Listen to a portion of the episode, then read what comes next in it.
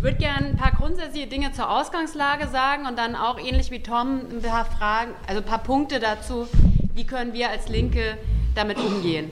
Und ich denke, zur Ausgangslage, glaube ich, kann man erstmal feststellen, dass wir es in der Linken mit einer ziemlich weit verbreiteten Skepsis gegenüber Regierungsbeteiligung zu tun haben. Und ich würde erstmal sagen, dass das eine ziemlich gesunde Skepsis ist, wenn man sich anschaut, wie die Linke eigentlich entstanden ist.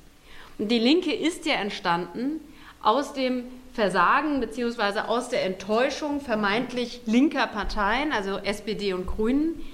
Und ich finde, dass wenn man sich die Erfahrungen von äh, rot-grünen Regierungen anschaut, die Erfahrung und den Weg, den die SPD oder die Grünen, Grünen da noch sehr viel schneller gegangen sind, dann finde ich, ist es erstmal sehr gerechtfertigt, dass man als Linke sehr genau hinguckt, wann beteiligen wir uns an Regierungen, unter welchen Bedingungen und unter welchen Bedingungen vielleicht eben auch nicht. Und ich glaube, das kommt natürlich auch daher, dass wir Mitglieder haben bei uns in der Partei, die erlebt haben als Mitglieder, wie 1999 die Grünen beispielsweise ihre Antikriegsposition geräumt haben, was vor allem einen Grund hatte, oder es eigentlich nur einen Grund hatte, nämlich an der Regierung zu sein und an der Regierung zu bleiben. Und äh, dass man dem Afghanistan-Einsatz damals die Grünen zugestimmt haben, fand ja, also da war ja sozusagen die direkte Verlinkung da, weil Schröder die Vertrauensfrage gestellt hat und deshalb die Frage war, wollt ihr weiter regieren? Dann müsste es diesen Bundeswehreinsatz geben. Und äh, deswegen, ich glaube, dass keine parlamentarische Partei gefeit davor ist, den Weg der Anpassung zu gehen, natürlich auch die Linke nicht. Und ich glaube, da können wir die tollsten Parteiprogramme haben und die tollsten Sachen reinschreiben. Das wird am Ende nichts nutzen, wenn wir diesen Inhalt nicht auch wirklich äh, verteidigen. Und ich finde, da hilft ein Blick auch in die Geschichte. Die SPD hat es ja geschafft, mit, also mit relativ linken Programmen eine rechte Politik zu machen und mit eher rechten Programmen eher eine linke Politik. Also von daher, und wenn man sich anschaut, ähm, dass also rechte, linke Regierungen haben nicht automatisch linke Politik gemacht, aber auch umgekehrt. Konservative Regierungen haben ja auch nicht immer unbedingt nur ihr Wahlprogramm umgesetzt, sondern wenn man in die Geschichte blickt, dann ist es ja so, dass der große Ausbau des Sozialstaates unter Bismarck stattgefunden hat und dann auch unter Adenauer und dann in der ersten Ära von Willy Brandt. Und der größte Sozialabbau in der Geschichte hat unter Rot-Grün stattgefunden.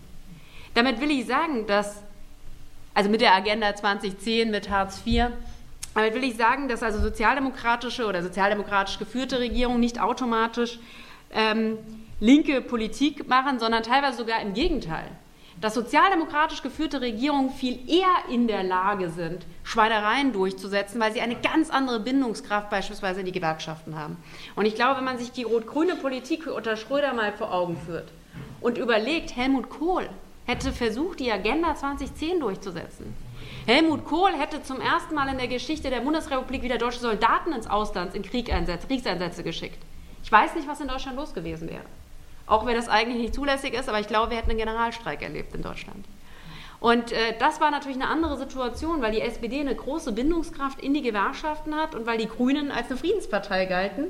Und wenn auf einmal es äh, Joschka Fischer ist, äh, der erklärt äh, nie wieder Faschismus, nie wieder Krieg, nie wieder Auschwitz und ähm, erklärt, warum man in Kosovo ähm, sich militärisch engagieren muss, das natürlich eine ganz andere Situation dann ist. Und ähm, deshalb glaube ich, dass wir da eine große Verantwortung haben und äh, dass man eben feststellen muss, dass die Frage, wie eine Partei programmatisch aufgestellt ist, nicht allein dafür entscheidend ist, welche Politik sie in der Praxis macht. Ich fand, es gab ein sehr spannendes Papier auch von Raul Zelek zu der Frage, wo er das auch so ähnlich beschreibt, der so ein paar Thesen ja aufgestellt hat, auch zu der Frage Linke und Regierungsbeteiligung und dass eben die Regierungszusammensetzung und das Programmatische nicht automatisch äh, entscheidend ist. Und wir alle wissen ja, dass Parteiprogramme in der, also oftmals nicht eingehalten wird, werden, sonst äh, würden wir zumindest äh, als Partei Die Linke auch in dieser Form sonst gar nicht ähm, existieren. Und wenn es eben nicht allein davon abhängt, wie die Regierungszusammensetzung ist für die Politik, die gemacht wird, sondern dass es eben auch Fragen sind wie, welche Hegemonie gibt es? Gibt es Aufbrüche? Gibt es gesellschaftliche Kämpfe? Gibt es Formen ähm, von gewerkschaftlichem Protest? Dann zeigt das ja, dass eben das Entscheidende nicht nur ist, wer regiert, äh, also wer regiert, sondern es ist eben auch entscheidend, wer opponiert und wie opponiert wird und dass es auch möglich ist, durch ähm, Opposition auch Regierungen in eine andere Richtung zu bringen. Und äh, deswegen glaube ich, das ist entscheidend, dass eben Zugeständnisse von Regierungen erkämpft werden müssen. Und äh, das hängt natürlich auch ab, auch das soll man natürlich nicht ausblenden, das hängt natürlich auch immer von der ökonomischen Situation ab, in der man sich befindet und äh, letztlich von der Kassenlage, das hast du auch angesprochen. Also wenn man sich vor Augen behält, dass es 1974 einen Streik im öffentlichen Dienst gab, bei dem es 11 Prozent Lohnerhöhung äh, äh, erkämpft wurde. Ja, und ich weiß noch, dass äh, damals, also ich weiß es nicht mehr, sondern jetzt wurde mir erzählt, äh, dass damals in Hessen Stimmt, sogar, ja. dass in Hessen ähm, sogar eine fast, ich glaube sogar eine Mehrheit äh, damals diesen Tarifabschluss abgelehnt hat in der Urabstimmung, weil sie mehr wollten. Also wenn man das mal im Verhältnis zu heute rückt und sich vorstellt, wie lange müsste im öffentlichen Dienst gestreikt werden, damit 11% Lohnerhöhung durchgesetzt werden könnte, dann zeigt das natürlich auch, dass die Veränderung, die Zugeständnisse, die man erkämpfen kann, natürlich letztlich auch immer davon abhängig ist, wie groß ist der Kuchen, wie viel kann verteilt werden. Damit will ich nicht sagen, dass es heute nicht möglich wäre, 11% Lohnerhöhung zu erkämpfen, aber ich glaube, dafür würde eine Woche Streik nicht reichen. Das, glaube ich, müsste man, äh, da müsste man sehr viel härter dann ähm, drum kämpfen. Also von daher denke ich, die ökonomische Situation macht einen Unterschied, aber eben auch immer die Frage der gesellschaftlichen Kräfteverhältnisse. Und ähm, Deswegen glaube ich, dass die Linke in jedem einzelnen Fall, wo wir Regierungsbeteiligung eingehen, sich fragen muss, können wir in der Opposition oder eben in der Regierung eher dazu beitragen, gesellschaftliche Kräfteverhältnisse zu verändern. Und ich glaube, gerade in Zeiten von leeren Kassen, in Zeiten der Schuldenbremse, wo ja die Spielräume für Gestaltungspolitik so gering sind, und genau das war ja Ziel der Schuldenbremse, also die Schuldenbremse ist ja eingeführt worden, um linksreformerische äh, Regierungspolitik völlig zu, zu verunmöglichen. Weil es ja die Möglichkeit, also wenn es jetzt wirklich mal eine, eine Links-Mitte-Regierung gibt, die sagt, wir machen ein Ganztagsschulprogramm und wir machen sozialen Wohnungsbau und wir ähm, kümmern uns um den ÖPNV, es hat ja immer eine konservative Opposition die Möglichkeit, dagegen vor den Staatsgerichtshof, vor Verfassungsgericht zu gehen, dagegen zu klagen. Das heißt also, man hat diese Möglichkeit, wenn nicht verunmöglicht, aber man hat sie zumindest sehr, sehr schwer gemacht. Und ähm, das ist, glaube ich, erstmal ein Problem, das man sehen muss und ähm, dass wir schon gucken müssen, also ich will damit jetzt nicht zu einer Ohnmacht aufrufen. Ich sage nicht, also die Schuldenbremse ist da, wir können überhaupt nichts mehr machen, sondern unsere Aufgabe ist natürlich weiter zu äh, thematisieren, dass das Geld, äh, das den öffentlichen Kassen fehlt, ja nicht weg ist. Es ist nicht weg, das ist woanders, es ist umverteilt worden. Und natürlich könnte man über eine andere Steuer und über eine andere Einnahmepolitik dieses Geld auch umverteilen. Aber die Gefahr ist natürlich groß, dass wenn man in eine auf kommunaler Ebene oder auf Landesebene, wo man erstmal an der Steuerpolitik überhaupt nichts ändern kann und an der Einnahmesituation bis auf wenige Ausnahmen sehr wenig ändern kann, äh, dass man da natürlich sich an der Mangelverwaltung am Ende ähm, beteiligt und dass man irgendwie versucht, ein zu kurzes Tischtuch gerecht zu verteilen. Und das funktioniert nicht, weil ein Tischtuch, das zu kurz ist, das ist zu kurz und da kann man an der einen Seite ziehen oder an der anderen Seite ziehen und das kann man den Senioren oder den Kindern, aber man wird es eben nicht beiden Seiten gerecht werden können. Und deswegen, glaube ich, muss man sich gut überlegen, ähm, ob man in eine Regierung geht, wenn man am Ende es ein bisschen darauf hinausläuft, zu sagen, naja, wir sind irgendwie das kleinere Übel, andere würden das vielleicht noch schlimmer machen. Ähm, und ich finde, dass man dann auch überlegen muss, gerade auch auf kommunaler Ebene, ob es dann nicht klüger ist, äh, zu sagen, nein, wir sind Opposition, wir werden uns diesen Zwängen nicht unterwerfen und wir stehen auf Seiten derer, die gegen die Schwimmbadschließung kämpfen oder gegen die Bibliotheksschließung oder gegen die Erhöhung von allerhand Gebühren. Das ist die eine Seite. Das ist die eine Seite, wo ich sagen würde, da gibt es eine Skepsis und da gibt es eine berechtigte Skepsis und da gibt es große Gefahren. Es gibt aber auch eine andere Seite und ich glaube, das ist auch Teil äh, dessen, was wir wahrnehmen müssen, weil natürlich die äh, Skepsis sich aus Erfahrungen speist, aber wir es auf der anderen Seite auch mit riesigen Erwartungen zu tun haben und mit einem riesigen Druck, der auf der Linken lastet. Wir sind nämlich mit der Erwartung konfrontiert, dass unsere Wählerinnen und Wähler zur Wahl gehen, mit der Hoffnung, dass wir in Parlamente kommen, dass wir in Regierungen kommen und dass wir es dann für sie besser machen. Und äh, das hat natürlich damit zu tun, dass die Menschen ja nicht mit der Idee aufwachsen, dass sie irgendwie selber kämpfen müssen, um etwas zu erreichen, sondern dass sie hoffen, dass die Linke stellvertretend für sie etwas äh, durchsetzt. Und da gibt es ja verschiedene Umfragen, wonach, glaube ich, 80 bis 90 Prozent unserer Wähler sagen, ja, natürlich soll die Linke in Regierungsverantwortung, weil sie sagen, dann könnte ja das auch umsetzen. Und ich denke, dass diesen Druck und diese Erwartungen, die kann man nicht einfach beiseite schieben, sondern mit denen muss man umgehen. Und ich finde auch wichtig, wenn wir das innerparteilich diskutieren, dass man das nicht einfach irgendwie einer Strömung zuschiebt und sagt, naja, das ist alles das FDS oder ähm, die Realo-Fraktion, die das in die Partei trägt. Nein, das ist ein ganz realer Druck, der da ist, weil wenn immer eine Partei zu Parlamentswahlen antritt, äh, dann stellt sich diese Frage natürlich. Und wir hatten ja die Situation 2008, als wir in Hessen eine rot-rot-grüne Mehrheit hatten und äh, Roland Koch, ähm, also ein sehr unbeliebter Politiker in Hessen war, also die Losung Koch muss weg, war ja so allgegenwärtig. Und da gab es einen ganz enormen Druck, dass wir in eine Tolerierung gehen und äh, Ypsilanti zur Ministerpräsidentin wählen. Und den Druck gab es ja gerade auch aus den sozialen Bewegungen, beispielsweise aus der Studierendenbewegung, weil es um die Abschaffung der Studiengebühren gab. Es ging ähm, äh, es gab einen ganz enormen Druck aus den Gewerkschaften, die gesagt haben, nach dieser Ära Koch, es muss endlich einen gesellschaftlichen Aufbruch hier geben. Und ich erinnere mich an ein Gespräch, das wir hatten mit dem DGB. Da hat ein, nicht, also ein Vertreter des DGBs gesagt, so nach dem Motto, Leute, macht euch doch mal keine Sorgen. Macht das doch mal mit dem Rot-Rot-Grün. Und wir halten auch erstmal die Füße still wo ich dachte, oh Gott, das ist ja die schlimmste Drohung, die sie hätten aussprechen können. Also was du auch gesagt hast, das Schlimmste ist, wenn keiner demonstriert für seine Rechte. Wo ich gesagt habe, also wenn wir dieses Projekt schon machen, dann möchte ich gerne die Zusage vom DGB, äh, dass er in Wiesbaden dafür demonstriert, dass wir zurückkehren in die Tarifgemeinschaft deutscher Länder, äh, dass wir, ähm, dass wir die Sozialkürzungen zurücknehmen. Aber die Ankündigung so nach dem Motto, ihr Linke macht mal keine Angst, wir halten erstmal die Füße still, äh, die fand ich dann doch ziemlich beängstigend.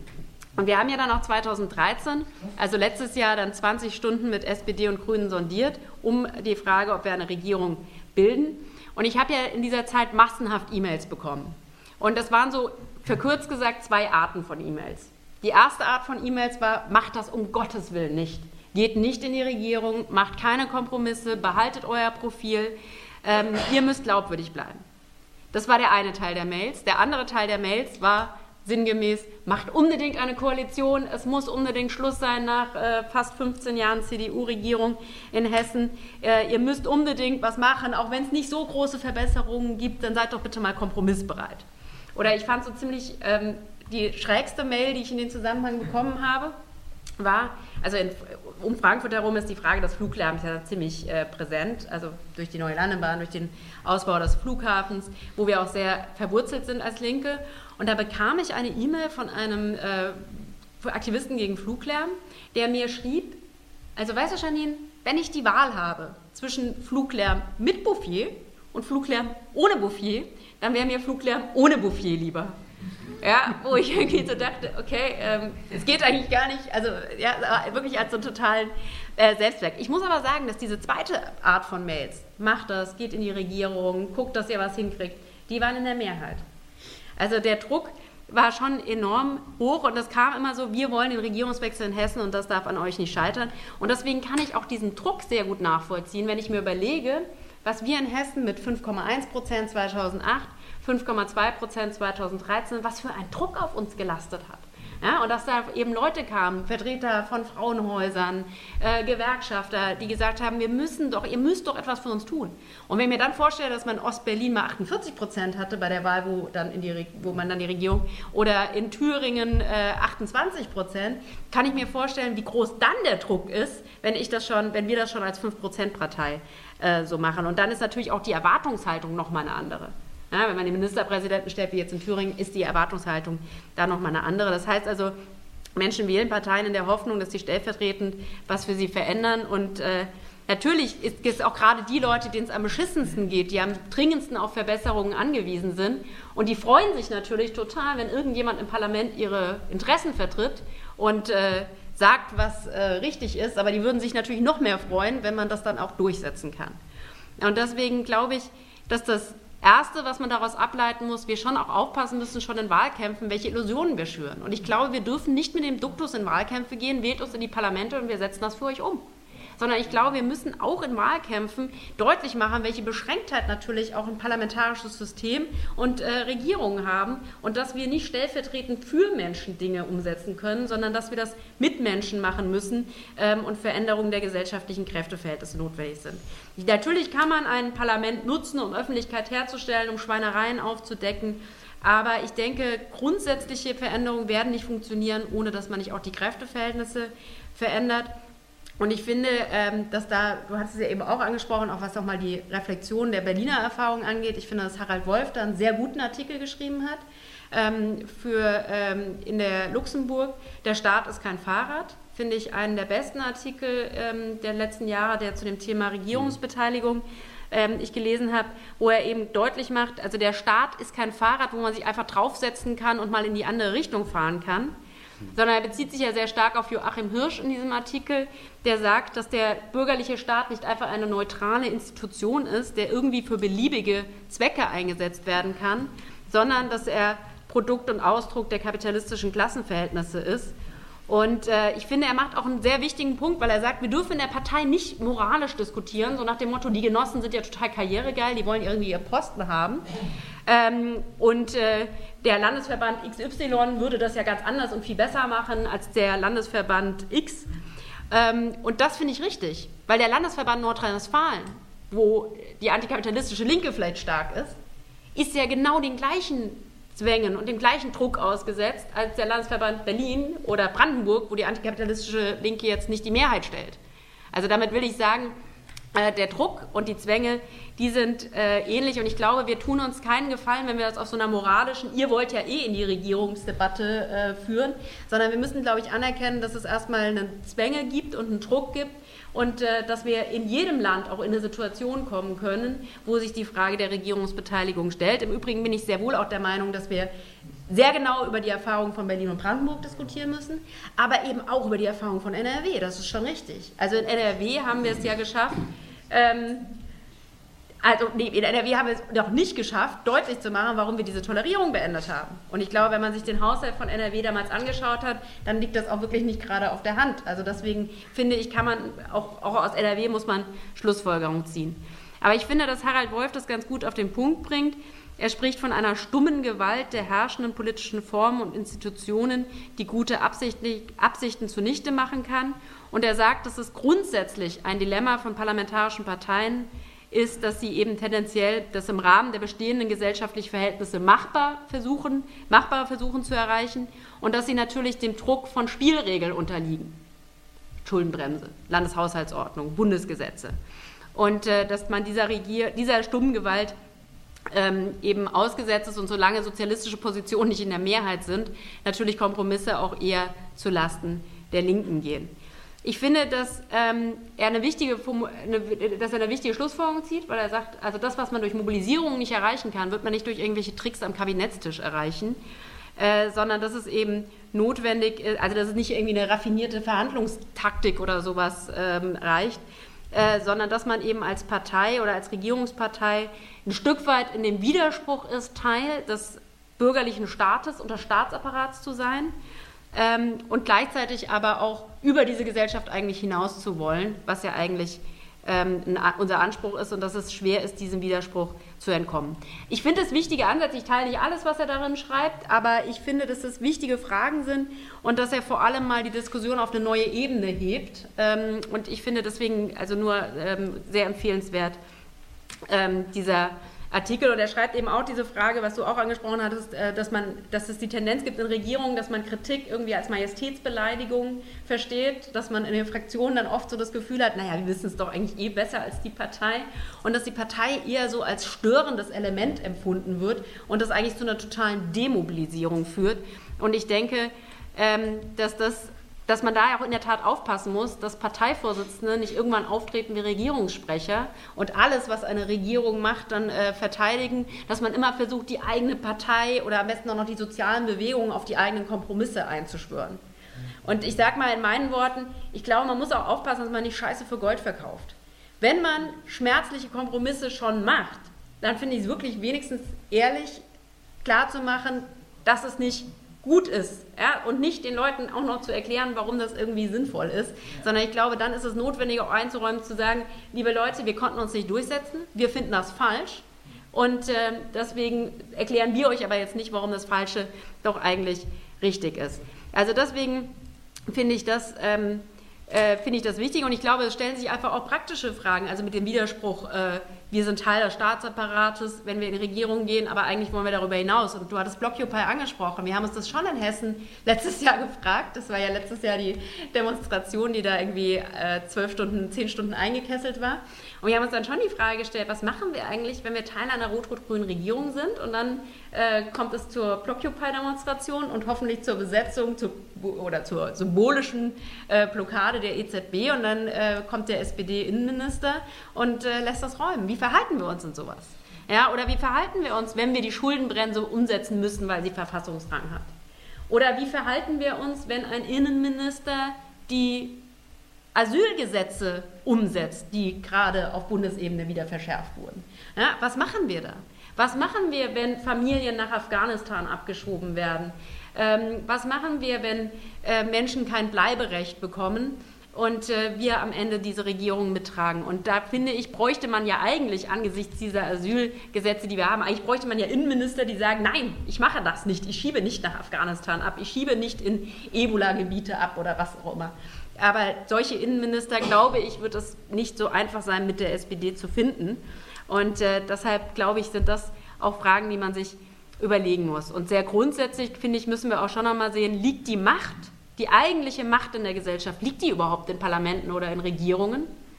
Oder haben wir es nicht mit so einer Machtzusammenballung in Konzernen zu tun? Also wenn vier Konzerne 80 Prozent der Energieversorgung kontrollieren wenn äh, mittlerweile das, äh, der Umsatz von einzelnen Konzernen größer ist als das Bruttoinlandsprodukt ganzer Staaten. Wo liegt dann eigentlich die Macht in der Gesellschaft? Oder es, um es mit dem alten Tucholsky-Satz zu sagen, der ja über die SPD in der Weimarer Republik gesagt hat, sie waren an der Regierung und glaubten, sie hätten die Macht. Also deswegen finde ich, dass das Parlament nicht die einzige Spielfläche quasi sein kann, sondern wir immer darauf hinweisen müssen, wie begrenzt eigentlich die Macht von Parlamenten und Regierungen sind und dass es letztlich ja um die Frage geht, wie können wir die Machtfrage innerhalb der Wirtschaft stellen? Also wie können wir über betriebliche Demokratie reden, über mehr Mitbestimmung und grundsätzlich auch über die Verfügungsgewalt, weil wenn am Ende eben äh, vier Energiekonzerne die Energieversorgung kontrollieren, dann kann man halt letztlich, klar kann man gesetzliche Rahmenbedingungen, ja, aber letztlich muss man diese Macht brechen, um irgendwas zu verändern. Und äh, das, wir haben ja auch immer wieder erlebt in der Geschichte, die Franz Regierung Mitterrand zum Beispiel, dass eher linksgerichtete Regierungen regelmäßig auch Opfer wurden von Erpressungen. Ja, dass einfach Konzerne gesagt haben, wenn ihr das oder das macht, dann wandern wir ab. Dann bilden wir nicht mehr aus. Dann machen wir dies, dann machen wir jenes. Und deswegen finde ich, darüber muss man auch, ähm, das muss man, glaube ich, auch sich klar machen. Und letztlich haben wir natürlich dann die Gefahr, dass wenn die Linke regiert und äh, Leute das Gefühl haben, jetzt regiert die Linke, aber irgendwie machen die überhaupt nichts anderes als die vorher, dass es auch dann natürlich eine Enttäuschung gibt und Menschen sich von uns abwenden oder generell von Politik abwenden oder am Ende rechte Parteien wählen oder weiß ich nicht. So, ich will jetzt ähm, auch zum Schluss kommen. Ich glaube nur kurz ein paar Sätze zu Rot-Rot-Grün auf Bundesebene. Ich glaube, dass das im Moment ein bisschen eine Phantomdebatte ist. Ich finde, im Moment sind wir Oppositionsführerin und es ist unsere Aufgabe, die Rolle der Oppositionsführerin auszufüllen. Und ich äh, warne sehr davor, so eine Art Oppositionspolitik mit der angezogenen Handbremse zu machen, weil man auf eine Regierungsbeteiligung auf 2017 guckt. Ich finde, unsere Aufgabe ist jetzt, dieser großen Koalition was entgegenzusetzen. Und äh, deswegen sehe ich das auch äh, wie Tom. Also es ist ja gar keine Frage von arithmetischen Mehrheiten, sondern es ist eine Frage, ob es letztlich eine politische Mehrheit gibt und ob es auch eine gesellschaftliche Stimmung gibt, die das trägt. Da finde ich es im Übrigen ganz schön heftig, was in Thüringen gerade abgeht. Das zeigt auch, welcher Gegenwind eben ein solches Regierungsbündnis haben kann. Ich bin sehr gespannt, was da passiert. Ähm, aber aus der hessischen Erfahrung äh, also, wenn das ist, äh, aber warten wir es erstmal ab. Also, weil aus der hessischen Erfahrung, wir haben ja erlebt in Hessen, dass demokratisch eine Parteitag entschieden hat, ähm, dass äh, es Koalitionsverhandlungen gab, dass es einen fertigen Koalitionsvertrag, dass es noch einen Parteitagsbeschluss gab und am Ende haben sich vier Sozialdemokraten gefunden, die das ganze Projekt kaputt gemacht haben. In Thüringen würde einer reichen, deswegen, also bei dem Druck, der im Moment aufgebaut wird, ähm, warten wir es ab. Aber ich glaube, da ist es schon auch wichtig, und das haben wir für uns in Hessen auch gesagt, dass man sowas wie Haltelinien hat. Ich halte das für sinnvoll. Ich glaube, das braucht man. Nicht, weil sie ein Garant dafür sind, dass, dass, nicht, dass, dass man irgendwie jetzt seine Ideale nicht verrät. Aber ich glaube, man braucht sie als so eine Art Sicherheitsgurt, auch um klarzumachen, was man eben als Linke nicht bereit ist zu machen. Und wir hatten in Hessen immer so ein bisschen das Credo, äh, wir sind kompromissbereit. Also es ist nicht so, dass immer uns wurde ja mal vorgeworfen, wir würden keine Kompromisse machen. Wir haben gesagt, wir sind kompromissbereit aber was bei der Schrittlänge und nicht bei der Richtung. Also wir haben gesagt, wir messen das daran, ob es ein Schritt in die richtige Richtung ist. Dann sind wir auch bereit, Abstriche zu machen, dass der Schritt vielleicht erstmal ein bisschen kleiner ausfällt, als wir uns das gewünscht hätten. Aber wir machen keine Schritte in die falsche Richtung. Also praktisches Beispiel, wenn wir jetzt fordern, öffentlicher Dienst muss um 5000 äh, ausgebaut werden, die SPD sagt, ist uns ein bisschen viel, aber ihr könnt ja mit 2000 anfangen, finde ich, ist das ein Kompromiss, den kann man vertreten. Wenn die SPD sagt, wir würden gerne 10.000 Stellen im öffentlichen Dienst abbauen und man sagt, naja, ist uns ein bisschen viel, vielleicht 5000, würde ich sagen, ist das ein Kompromiss, der einfach völlig in die falsche Richtung geht und vor dem ich sehr abraten würde. Deswegen war das immer so ein bisschen unser Credo, äh, zu sagen, ein Schritt in die richtige Richtung und dann kann man auch darüber äh, diskutieren, wie lang der Schritt ist.